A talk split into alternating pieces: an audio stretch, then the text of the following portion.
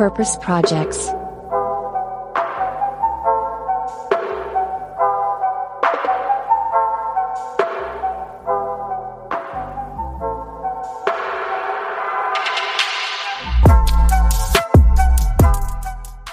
Hey zusammen und herzlich willkommen zu einer neuen Folge von Purpose Projects, dem Podcast mit dem nachhaltig guten Stoff. Hier sprechen wir mit inspirierenden Menschen und Unternehmen, Projekten und auch Organisationen, die alles eines gemeinsam haben, und zwar, dass sie Purpose und Profit Hand in Hand betrachten. Ich bin Moritz, an meiner Seite ist Alex und ja, heute geht es um eine Alternative zum Plastik, die, haltet euch fest, bis zu 87 Prozent weniger CO2 verursacht. Diese Alternative kommt von Traceless und wir haben heute Anne Lamm zu Gast, CEO und Co-Founderin von Traceless. Und ja, was hinter diesem spurenlosen Material steckt, aber auch was für ein cooles Team dahinter steckt, die wirklich, das wirklich äh, mit vollem Purpose-Einsatz ähm, da was ganz, ganz Cooles entwickelt hat, erfahrt ihr heute in der Folge. Hey Anne und herzlich willkommen zum Purpose Projects Podcast. Hi, moin moin. So, äh, wie geht's dir? Bist du bereit für unser, unseren Talk hier? Sehr, sehr gut, ja klar. Super. Also ich muss sagen, ähm, in der Vorbereitung habe ich mir einige Sachen über deinen Lebenslauf durchgelesen und ich bin echt baff. Also ich gehe einmal hier ganz kurz, ich überfliege die Station mal. Du warst bei Bayersdorf, also im Bereich Pflegeprodukte. Du warst bei Surplus, sehr cool. Das ist eine Plattform für zirkuläre Kunststoffe. Du warst bei Planet A Ventures, die auch unter anderem jetzt euer Venture Capital Geber äh, sind. Du warst bei Verbio, das ist ein Bioenergieproduzent. Du warst und bist bei der TU Hamburg und du hast Traceless gegründet. Und irgendwie nebenbei vier Patente, wovon schätze ich mal auch eines davon äh, natürlich dann das für, für Traceless ist. Bei all diesen Stationen merke ich so den roten Faden und das ist Nachhaltigkeit. Und deswegen vielleicht etwas suggestiv, aber man merkt, dass dir Nachhaltigkeit sehr am Herzen liegt. Woran liegt das denn eigentlich? Ja, äh, woran liegt das? Ich glaube, das wird einem so ein bisschen wahrscheinlich in, der, in die Wiege gelegt oder man wächst damit auf. Ne? Ich glaube, ich, mir wurde immer die Naturliebe sehr stark beigebracht und ähm, das zog sich dann natürlich auch durch die berufliche Laufbahn.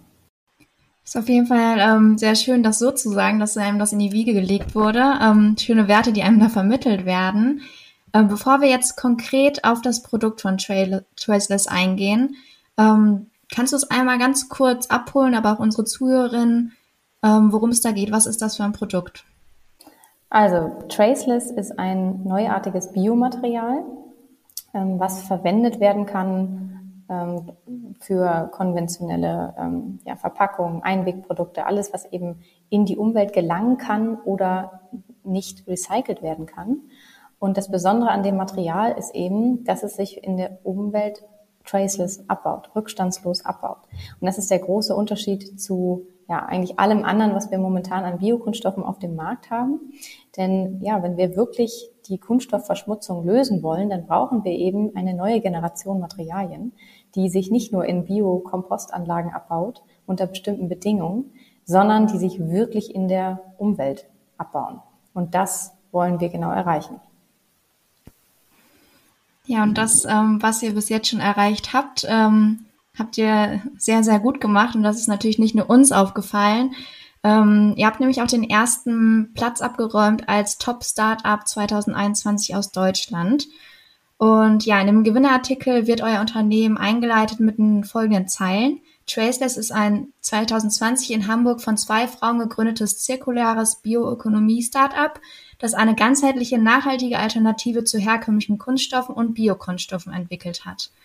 Jetzt hast du schon ähm, ein bisschen angeteasert, was euer Purpose ist. Ähm, in einem Satz beschrieben, was ist er, warum gibt es Traceless? Das, der eine Satz ist wirklich die ganzheitliche Nachhaltigkeit. Und zwar, wenn wir über ähm, Impact reden, über Environmental Impact, gibt es ja verschiedene Wirkungsindikatoren, Impact Indicators. Und da war es uns ganz wichtig, ein Material zu produzieren, was wirklich nicht nur in einem Impact Indicator gut ist und ein paar Leichen im Keller hat, sondern wirklich in allen Impact Indicators einen positiven Effekt hat auf die Umwelt.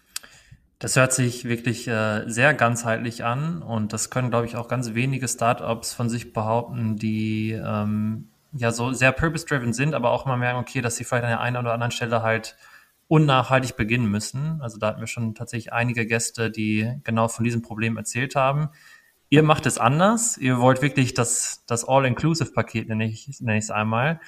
Ähm, dieser Purpose, von dem du jetzt gerade auch gesprochen hast, wie wichtig ist das denn auch für dich und das ganze Team rund um Traceless? Merkt ihr so, dass, dass ihr irgendwie was Großes nachgeht die ganze Zeit? Merkst du diese extra Portion Motivation im Team? Na klar. Also das ist was, das ist der Kit, der uns hier zusammenschweißt. Das ist der Grund, der uns jeden Morgen aufstehen lässt. Wir sind ein Impact-Startup und äh, unsere Mission und unsere Vision sind ganz klar. Wir wollen einen Impact generieren. Wir wollen einen Impact auf die Plastikverschmutzung, auf die Kunststoffverschmutzung haben.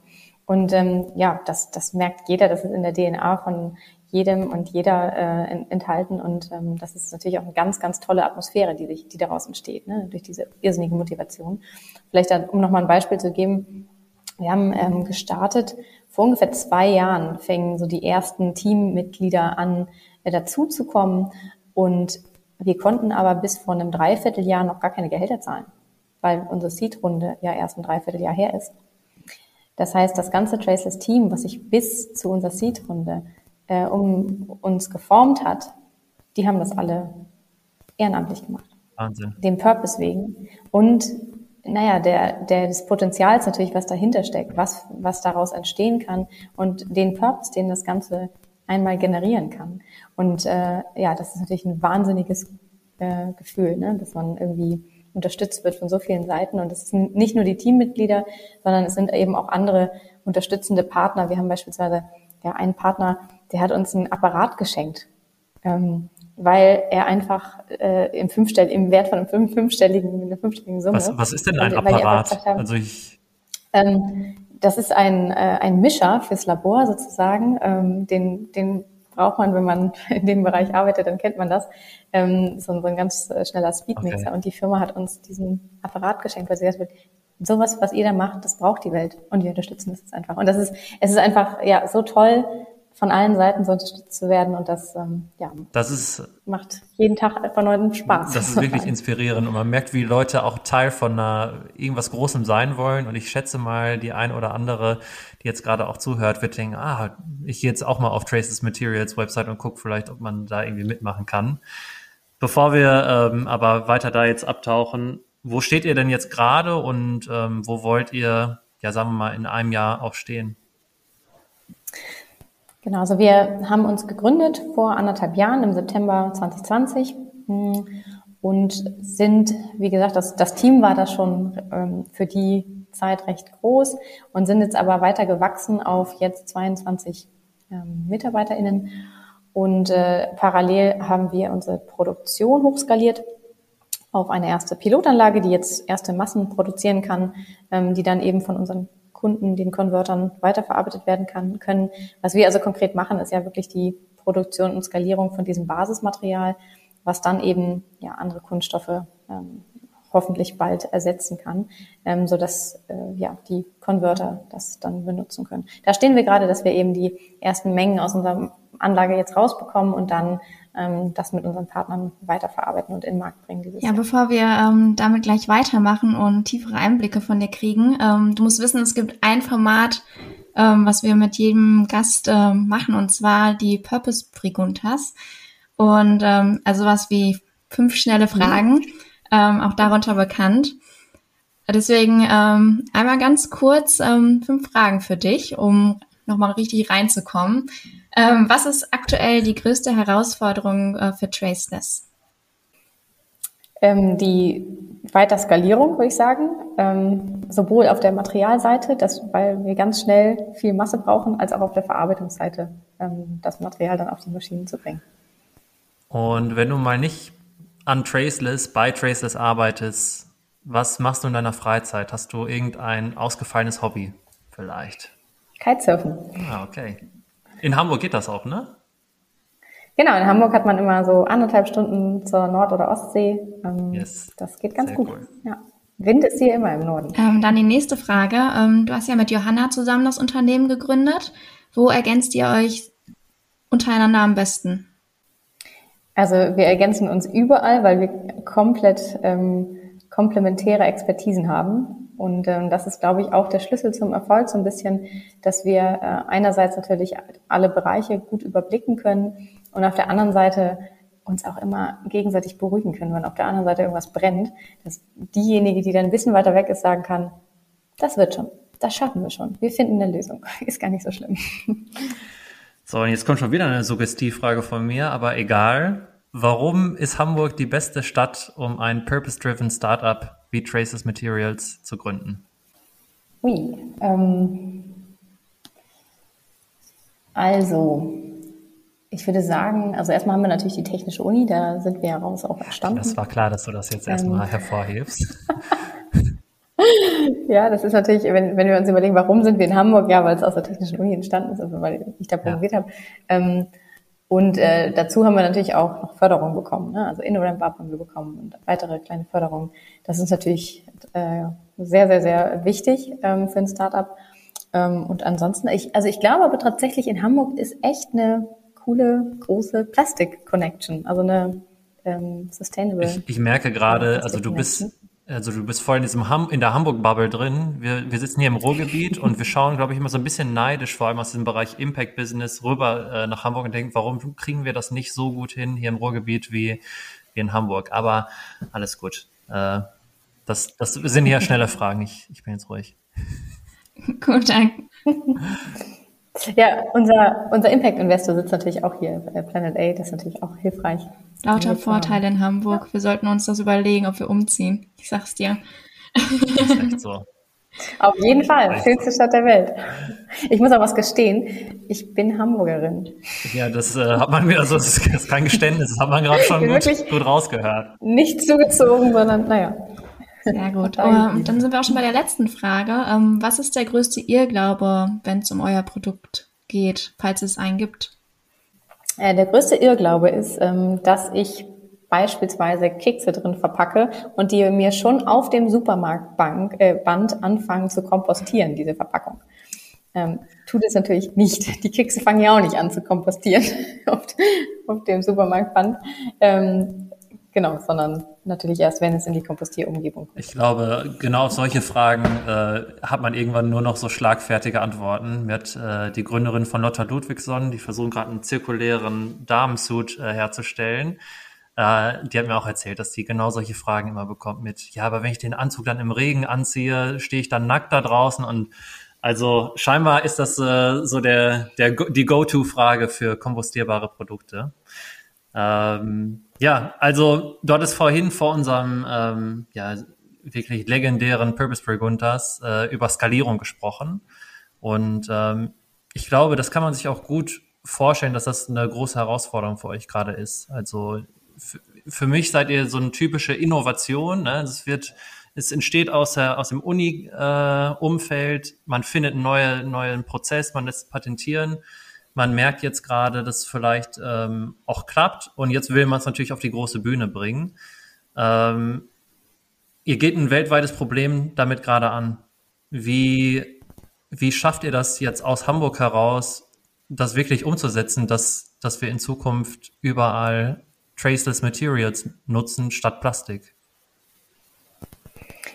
Ja, die, den gleichen Gedanken hatten wir natürlich auch ganz, ganz am Anfang. Wir wollten kein Nischenprodukt werden, sondern wir wollten mit dem, was wir tun, einen richtigen Impact generieren. Das geht nur mit Masse. Und wenn man sich die Zahlen mal anguckt, pro Jahr produzieren wir 400 Millionen Tonnen Kunststoffe. Ähm, davon gelangen 11 Millionen Tonnen jedes Jahr in die Meere. 11 Millionen Tonnen, das schon, das schon eine Hausnummer. Ne? Und wir haben im Labormaßstab vielleicht so bei bei 20 Kilo im Jahr, die wir produzieren konnten. So, wie kommt man jetzt, äh, wie kommt man jetzt zu den 11 Millionen Tonnen? Und das ist genau das, was eben, ja, ich im Endeffekt die letzten Jahre auch äh, intensiv gemacht habe, mir Prozesse eben auszudenken oder Prozesse zu entwickeln, die skalierbar sind, also technisch leicht skalierbar sind, die äh, kosten competitive sind zu eben den konventionellen Produkten, ganz, ganz wichtig, und dann eben auch in der Qualität ähm, das liefern, äh, was eben vom Markt gebraucht wird. Und mit dieser, mit diesen Grundgedanken sind wir in die Skalierungsplanung gegangen hatten schon ganz früh den Plan, das Ganze hoch zu skalieren auf einen Industriemaßstab, ähm, weil natürlich auch dann durch Economy of Scale die Cost Competitiveness gegeben ist. So dass wir wirklich, also unsere Innovation ist ja auch wirklich die Nutzung von dem, äh, wir nutzen ja einen Nebenstrom der Agrarindustrie sozusagen als Ausgangsmaterial und unsere Prozessinnovation ist es, daraus dieses Basismaterial zu machen. Also wir sind wirklich eigentlich ja in der Nahrungskette der, der, der Kunststofftechnik sind wir ja noch vor der Verpackungsindustrie und auch vor der, vor der Folienproduktion und so weiter. Wir produzieren ja wirklich ein, ein Basismaterial. Und das Schöne ist, das zu skalieren, das ist eben technisch viel besser möglich und viel schneller möglich, als wenn man jetzt die einzelne Verpackung XYZ in großen Mengen skalieren will. Deshalb haben wir gesagt, wir müssen ganz am Anfang an der Nahrungskette dieses neuartige Material in den Markt bringen, damit eben viele, viele, viele andere das dann nutzen können, verarbeiten können für ihre Zwecke.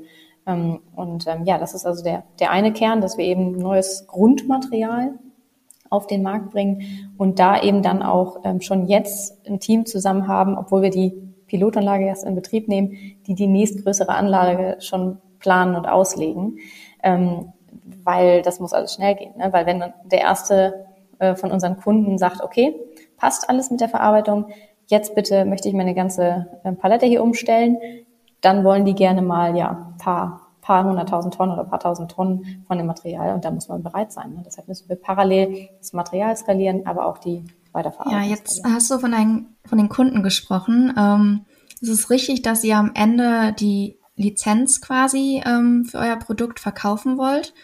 An die Verpackungshersteller oder wie sieht euer Geschäftsmodell aus, dass ihr euer Geld auch damit verdienen könnt und euer Team natürlich auch bestehen kann? Genau, also erstmal sind wir wirklich selber der Materialproduzent. Also wir bauen wirklich selber Anlagen. Und dadurch kommt dann in einem gewissen Maßstab, kommt dann der Revenue rein, weil man eben ganz einfach Material produziert. Ne?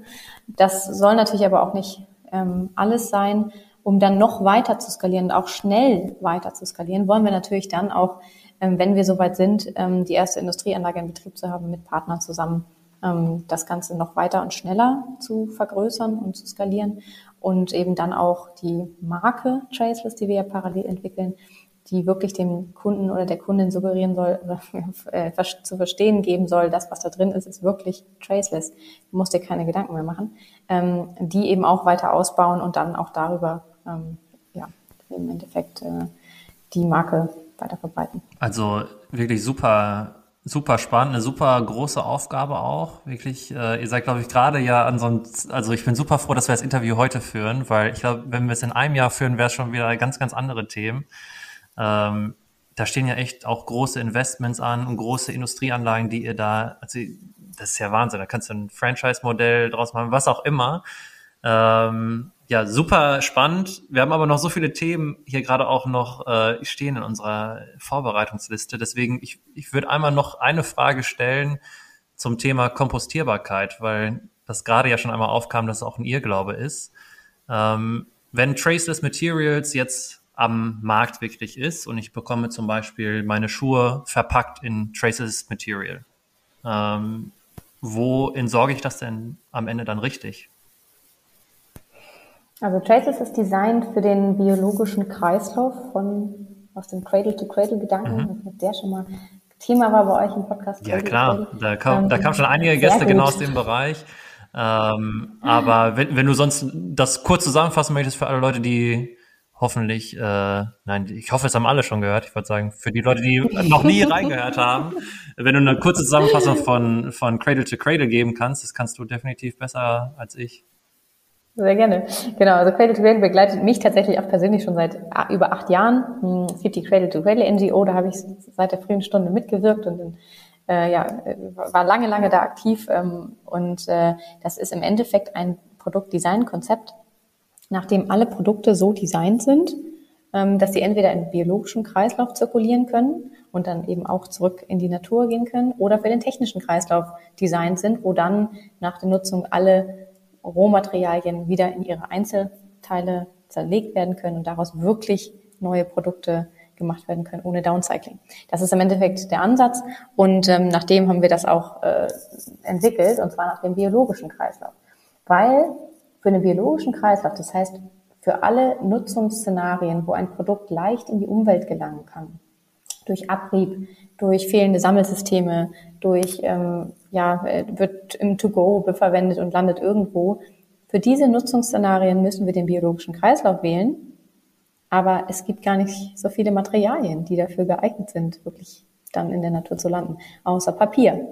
So, Papier ist eines der großen Beispiele, aber hat halt auch nicht alle Funktionalitäten, die man so braucht, von zum Beispiel einer Verpackung. Genau, deshalb ähm, ist Traceless für den biologischen Kreislauf designt. Bedeutet, wenn es in die Kompostumgebung kommt, das heißt, wir haben eine ähm, ja, durchgehende Feuchte, wir haben durchgehenden Sauerstoff und auch eine hohe Konzentration an Mikroorganismen, die das eben dann zersetzen kann. Bei einer gewissen Umgebungstemperatur, also bei minus 10 Grad passiert auch nichts, da passiert aber auch bei dem Blatt nichts. Dann beginnt es eben sich zu zersetzen und ist dann je nach Dicke innerhalb von einigen Wochen abgebaut. Okay, ja, du hast angesprochen, es gibt äh, noch keine Alternative. Ähm, man spricht vom Bioplastik und ähm, wenn man sich jetzt noch nicht so genau damit befasst hat, denkt man vielleicht erstmal, ja, das klingt doch gut, äh, Bioplastik. Ähm, jetzt nach unserem Wissen äh, muss man da unterscheiden zwischen biologisch abbaubaren Kunststoffen und biobasierten Kunststoffen. Und ähm, die unterscheiden sich in dem Sinne, dass ähm, die biologisch abbaubaren Kunststoffe nicht kompostierbar sind in der Natur, sondern Anlagen brauchen, äh, um wirklich kompostierbar zu sein und somit nicht in der Umwelt abgebaut werden können. Und bei den biobasierten Kunststoffen, wie beispielsweise bei Medikamentenkapseln, äh, Hüllen, ist glaube ich ein Beispiel dafür, wo die verwendet werden, ähm, werden ja verschiedene Pflanzen benötigt, beziehungsweise die Stärke aus den Pflanzen, was wieder im, ähm, im Konflikt mit der Nahrungsmittelproduktion steht, weil man zusätzliche ländliche Flächen brauchen würde. Ihr habt jetzt geschafft, eine Alternative ähm, zu entwickeln, sodass es ja eigentlich heißen sollte, don't call it plastic. Ähm, was, wie habt ihr es geschafft, euch so zu unterscheiden davon? Und habt ihr vielleicht auch ähm, eine Alternative, wie ihr es nennen wollt? Weil ihr nichts mit dem Plastik zu tun haben wollt, denke ich mal. Ganz genau. Ja, also die Unterscheidung, die ist ähm, sehr, sehr wichtig, weil die konventionelle Darstellung ähm, in diesem, das ist so ein, so ein Viereck, ne, also so ein, so ein Diagramm äh, mit vier Bereichen, ähm, die reicht eben nicht aus. Das haben wir schnell gemerkt, als wir versucht haben, unser Material da irgendwie einzuordnen ähm, in dieses entweder abbaubar, nicht abbaubar oder biobasiert, nicht biobasiert. Ähm, da haben wir immer so ganz, ganz oben rechts uns eingemalt und eigentlich gedacht, eigentlich geht es noch viel weiter, weil wir nutzen eben ja keine, nur, es ist nicht nur biobasiert, sondern es ist wirklich auf Reststoffen basiert und nicht eben auf ähm, Stärke oder Zucker. Und es ist abbaubar und zwar in der Umwelt und nicht nur in den Industrieanlagen. Und sowas gab es in diesem Grid noch nicht vorgesehen. Ähm, dann haben wir gesagt, ja, müssen wir, müssen wir erweitern. Hat tatsächlich ist unsere Designerin Isabel auf diese Idee gekommen. Sie meinte, geht so nicht, kriege ich nicht hin, also nee, hier muss ich was Neues ent entwickeln. Und äh, dann sind wir auch eben auf diese erweiterte Darstellung gekommen.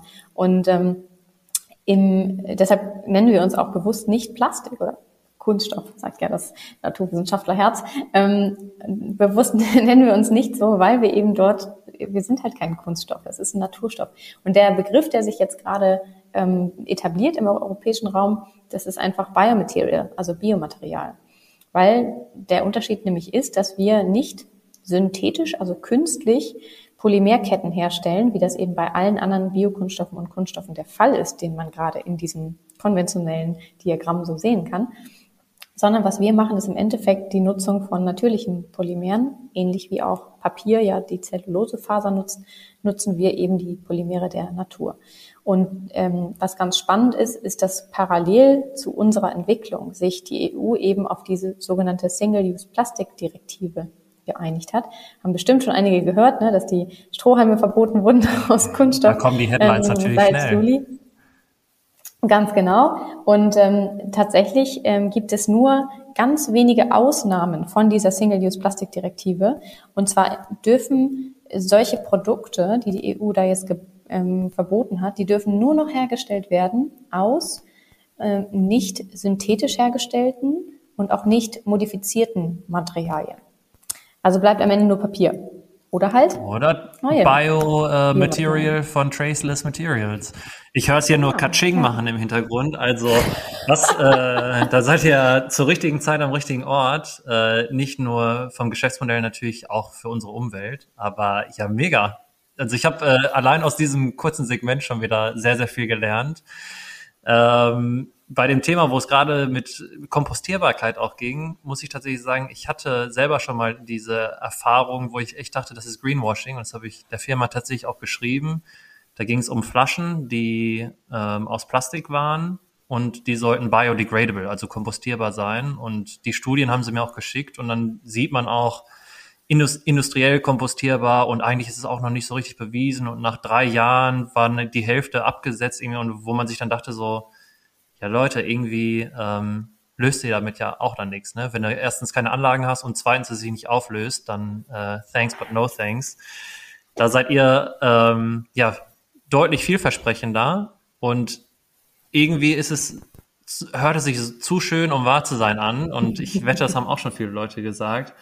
Aber genau. wie, wie kommt man auf, auf so eine Idee? Ähm, hast du das alleine gemacht? Was, warst du in einem Forschungsteam an der Uni? Ähm, wie, wie ist wie ist die Idee von, von Traceless Material äh, entstanden?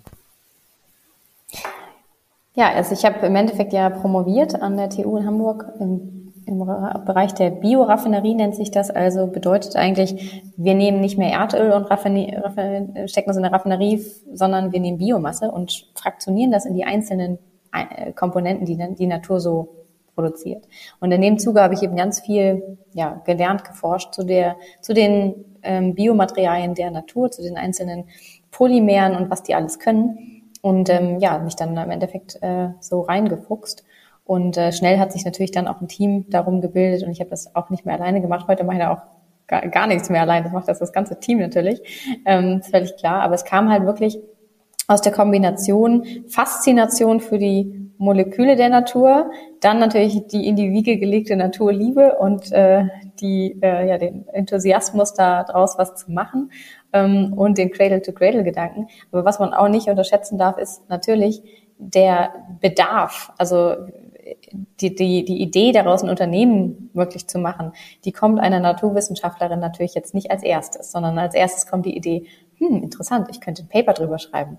Ähm, das heißt, die, die ersten In Incentives sozusagen daraus ein Unternehmen zu, zu äh, ja, bilden, kamen tatsächlich von der Industrie, weil über Ecken dann jemand mitgekriegt hat, Mensch, daran arbeitest du doch, das ist doch interessant. Ähm, da kam dann eben wirklich Bedarf äh, von Seiten der, der, der Kunststoffindustrie äh, oder der, der Kunststoffanwendenden Industrie.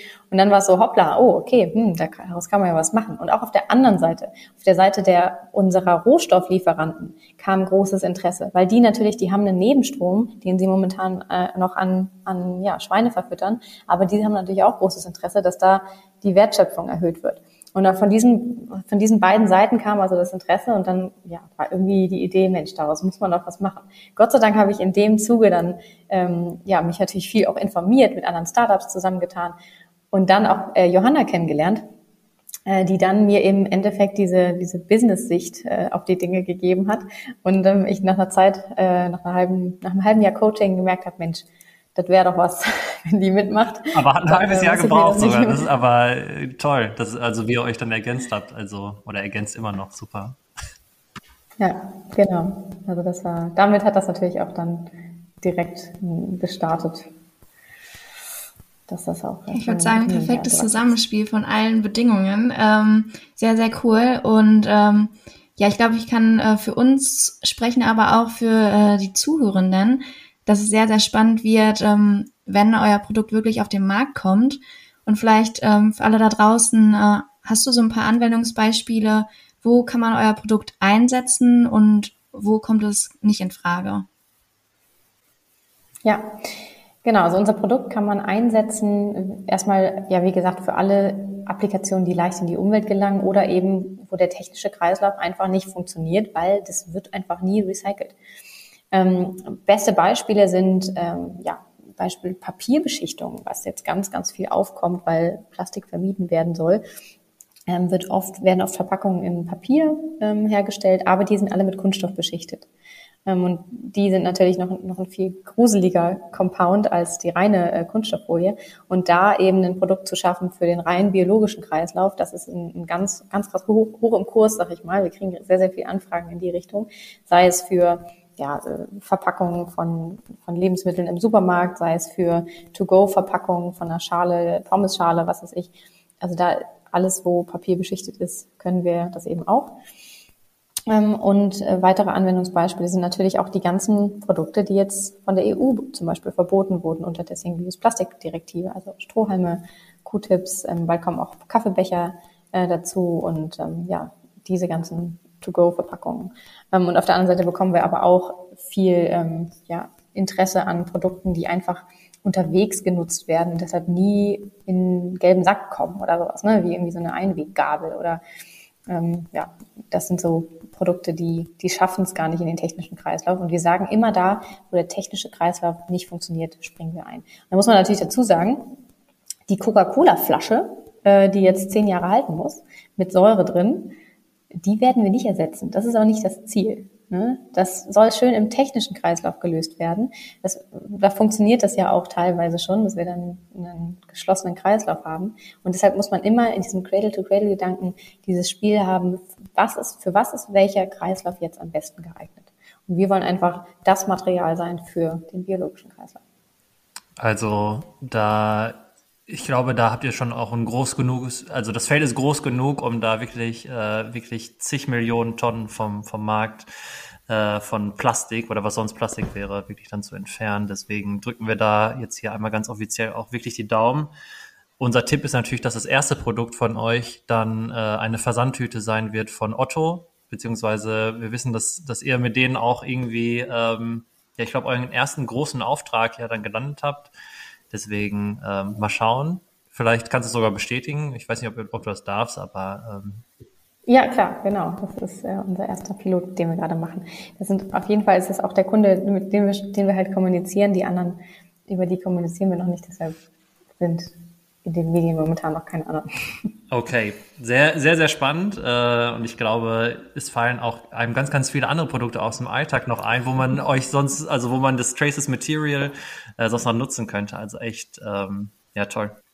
Ja, nicht nur euch, das ist echt spannend, dass uns erreichen wirklich zahllose Mails ähm, von bis äh, mit neuen Ideen, für, für die das Material geeignet sein könnte. Und wir müssen leider immer sagen, wir können nicht alles gleichzeitig machen. Wir müssen erstmal mit wenigen äh, Produkten anfangen und uns darauf fokussieren. Aber, Aber wenn es irgendwann mal vielleicht dezentral aufgebaut wird, wer weiß, was alles möglich ist. Ne? Und dann ähm, können irgendwann vielleicht Leute aus Äthiopien oder aus welchen Ländern auch immer vielleicht so Ideen einreichen und dann ähm, kann Traceless Materials aus der Station äh, Äthiopien entscheiden, ah, okay, machen wir mal das. Also ich sehe da schon äh, viele Zukunftsszenarien äh, auf euch zukommen.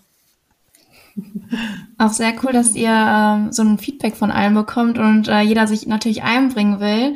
Ähm, hast du vielleicht Tipps für angehende Gründerinnen oder auch vielleicht gerade junge Startups, die sich mit dem Thema äh, Circular Economy beschäftigen, wie man das angeht oder was man auf jeden Fall beachten sollte? Ja gut, das äh, Feld Circular Economy ist jetzt wirklich weit. Ähm, wichtig finde ich natürlich, dass man von Anfang an ähm, das Ganze richtig aufzieht und das Produkt richtig designt, so dass es wirklich zirkulär ist. Ähm, und da eben auch so, wie wir da auch angegangen sind, alle Nachhaltigkeitsindikatoren sich anguckt. Also meine CO2-Emissionen, meine Rezyklierbarkeit, auch meine Materialtoxizität, was packe ich da eigentlich rein? Ist es geeignet dafür, mit Menschen und Umwelt in Kontakt zu kommen?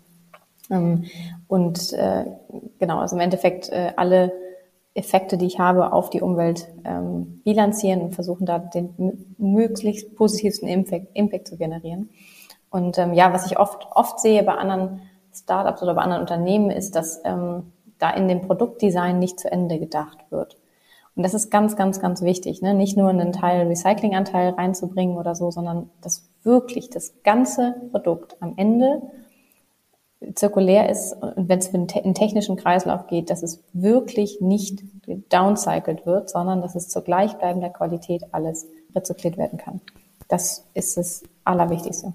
Als Naturwissenschaftlerin hat man das irgendwo natürlich, verkörpert man das, verkörpert man das ja natürlich auch und hat auch ein gewisses Grundverständnis für, für solche Themen.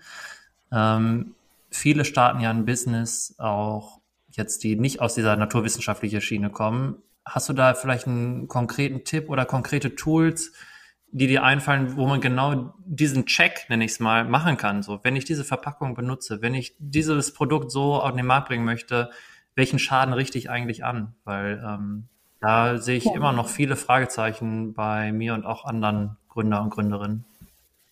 Hm, ja, ist, ist super, super schwierig, weil natürlich die Impact-Messung, ähm, die ist einfach kompliziert. Die dauert einfach lang. Von jedem, das, es gibt ja auch noch nicht von jedem Produkt, äh, so wie das Preisschild daneben auch gleich den Impact-Score. Ähm, weil das einfach eine sehr komplexe äh, Kalkulation ist, wo man unheimlich viele Daten braucht.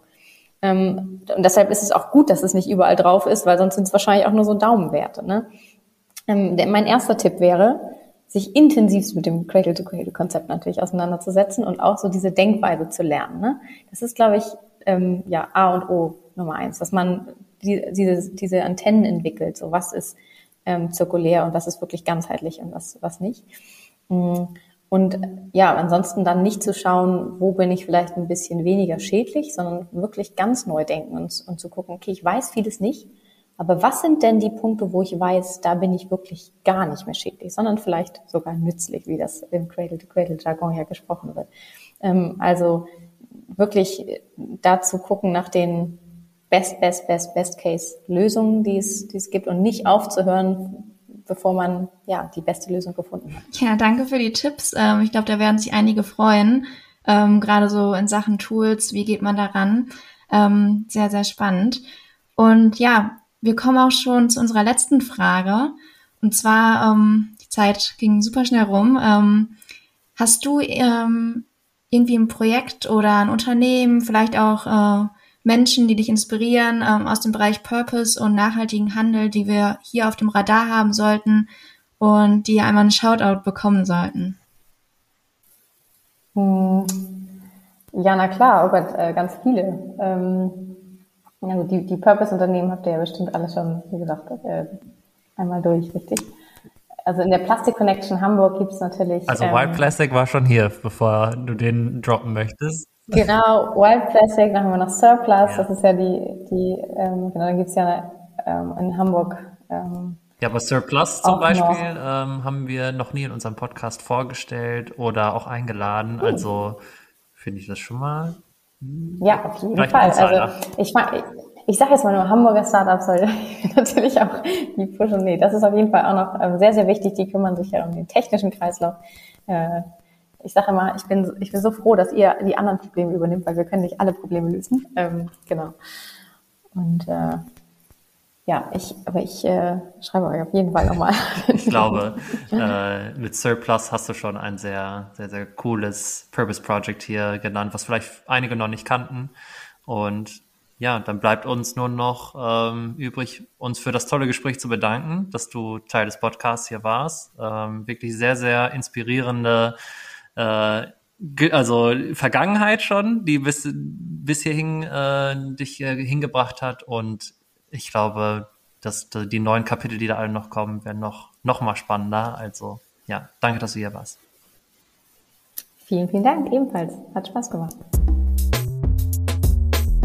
Ja, Alex, das war, glaube ich, eine ziemlich besondere Folge, hatte ich zumindest so den Eindruck während der Aufnahme, ähm, dass wir die ganze Zeit am Grinsen hier waren. Ähm, erzähl mal, wie geht's dir gerade? Ja, ich bin äh, auch echt glücklich damit, wie es gelaufen ist. Ähm, sehr, sehr locker. Ja, aber trotzdem super informativ. Ich saß hier die ganze Zeit und dachte mir so, boah, ja, mhm. Macht alles Sinn. Und auch wirklich, warum gibt's das noch nicht? Das war auch so ja. zwischendurch immer die Frage, warum ähm, jetzt erst, aber ja, mega coole Idee. Oder was war dein Eindruck? Ja, auch absolut. Also man hat ja schon gemerkt, so was, was für Herausforderungen dann auch wirklich dann da sind. Ne? Also mit der Skalierbarkeit auf, auf zwei Ebenen, das wirklich äh, hinzubekommen. Da braucht man, glaube ich, echt ein gutes Team und gute, ein gutes Netzwerk, das das erstmal erlaubt. Ja, und dann diese ganzen Infos rund um Kreislauf, ne, also dass es zwei verschiedene Kreislaufarten gibt und deswegen entscheiden, entscheidet sich Trace des Materials jetzt auch gegen Produkte sozusagen, die Coca-Cola jetzt zum Beispiel, die Coca-Cola-Flasche. Ähm, also irgendwie war da eine Menge bei, was ich noch nicht wusste und dachte, boah, ähm, sehr purpose-orientiert und einfach echt coole Lösung. Ja, das auf jeden Fall. Ja, und ich glaube jetzt, ja, letzte Woche kam ja auch nochmal vom ähm, WWF der, ähm, der Research oder nee, das, das Paper, wo, was nochmal gezeigt hat, ach, das Plastikproblem ist doch nochmal größer, als man gedacht hatte. Ähm, können wir auch einmal hier in den Show Notes verlinken, ähm, wer sich da ein bisschen einlesen möchte. Ich glaube, die Kurzzusammenfassung ist, es gibt keinen Ort im Ozean mehr, der nicht befallen ist von Mikroplastik. Also höchste Zeit für Lösungen wie Traces Materials oder was auch immer es für Lösungen noch da draußen gibt. Yes.